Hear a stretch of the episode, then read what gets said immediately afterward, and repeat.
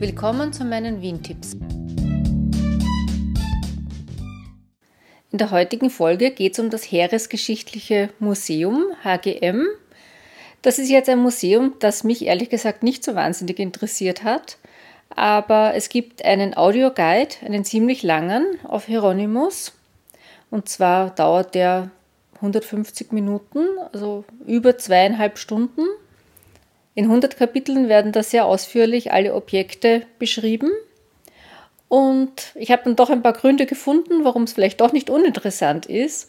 Und zwar erstens als Allgemeinbildung, hilft dann vielleicht auch einmal bei Quizduell.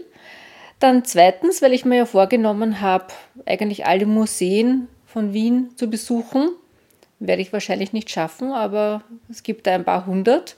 Ich glaube, an die 300 habe ich da gezählt. Und drittens interessiert es vielleicht jemanden von euch. Und was mir auch noch gut gefallen hat, ist der Leitspruch vom Museum, Kriege gehören ins Museum. Das Museum befindet sich im dritten Bezirk im Arsenal, also Adresse ist Gegerstraße. Und es ist täglich geöffnet von 9 bis 17 Uhr, aber da sollte man am besten auf der Homepage vorher nachschauen, weil es gibt auch bestimmte Tage, wo es geschlossen ist, zum Beispiel Ostersonntag oder 1. Mai. Ähm, der Eintrittspreis beträgt 7 Euro, ermäßigt 5 und jeden ersten Sonntag im Monat ist es kostenlos.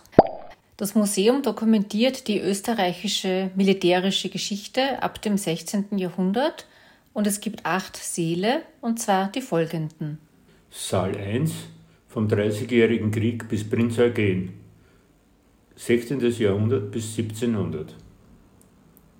Saal 2 Spanischer Erbfolgekriegs- und Maria-Theresien-Saal 1701 bis 1789.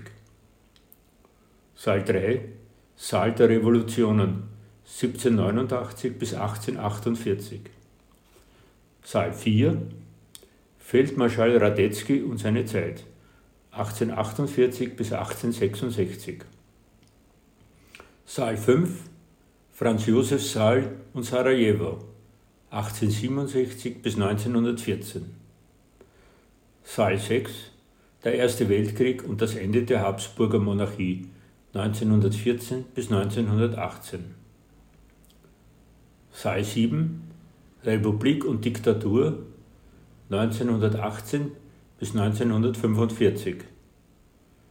Und Saal 8 Seemacht Österreich.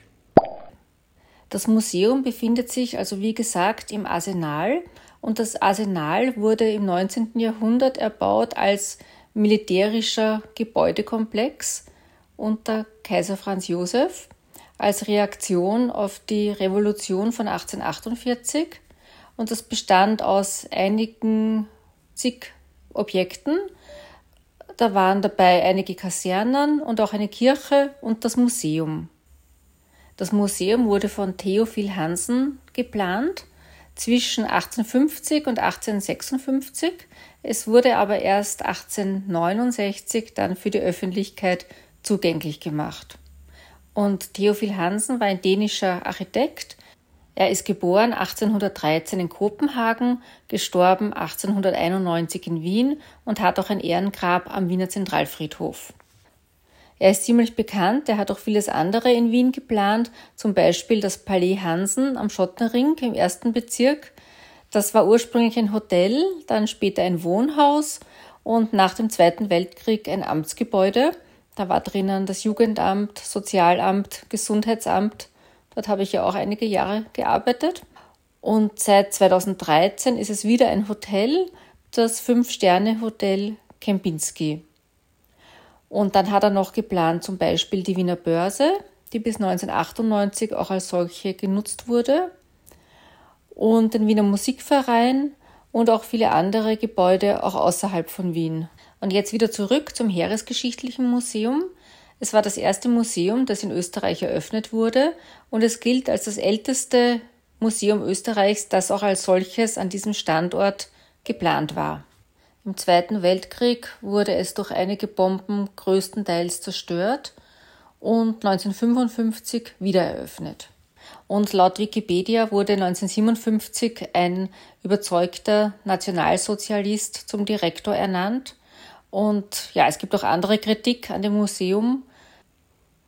dass der Nationalsozialismus verharmlost dargestellt wird.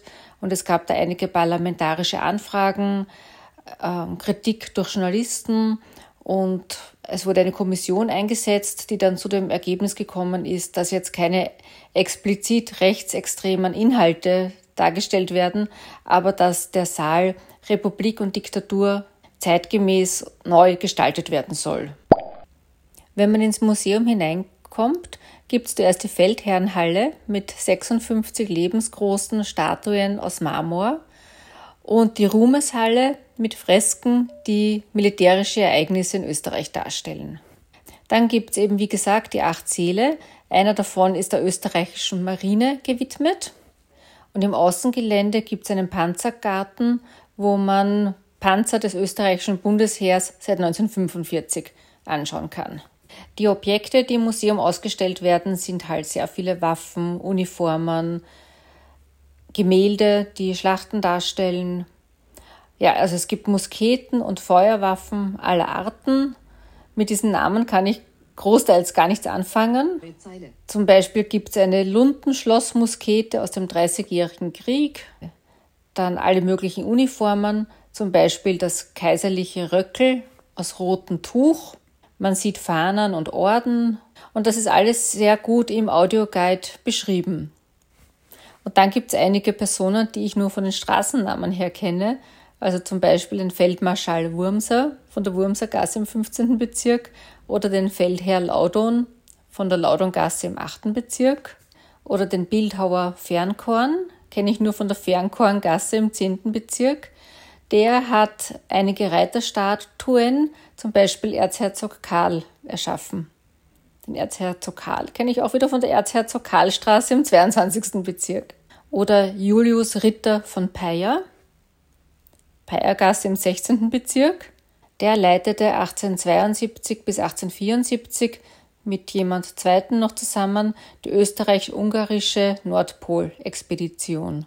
Später war er nur noch künstlerisch tätig und ein Gemälde von ihm ist auch im Museum ausgestellt. Dann sieht man zum Beispiel einen Sombrero von Kaiser Maximilian oder das Auto von Sarajevo, wo Thronfolger und seine Frau ermordet wurden. Was ich auch nicht gewusst habe, Egon Schiele war die letzten sechs Monate vor seinem Tod im K&K Heeresmuseum, wie das damals geheißen hat, beschäftigt.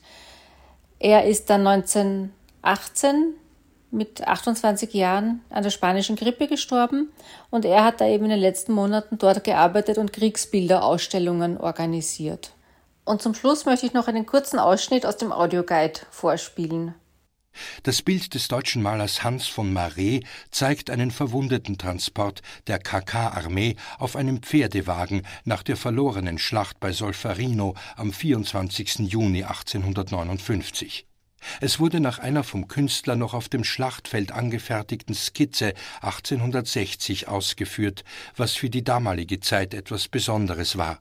Das Bild ist ein Beispiel dafür, dass bereits damals neben Kriegsberichterstattern auch darstellende Künstler Kriegsschauplätze besuchten, um über die damaligen Ereignisse unmittelbar und authentisch berichten zu können in der überaus verlustreichen Schlacht von Solferino mussten die Österreicher an die 2300 Tote sowie über 19.000 Verwundete und Vermisste beklagen, wobei die Verluste der verbündeten Franzosen und Piemontesen ähnlich hoch anzusetzen waren der hohe Blutzoll auf beiden Seiten und die wenig effektive Verwundetenbetreuung gaben letztlich den Anlass zur Genfer Konvention von 1864 und führten zur Gründung des Roten Kreuzes durch Henri Dunant.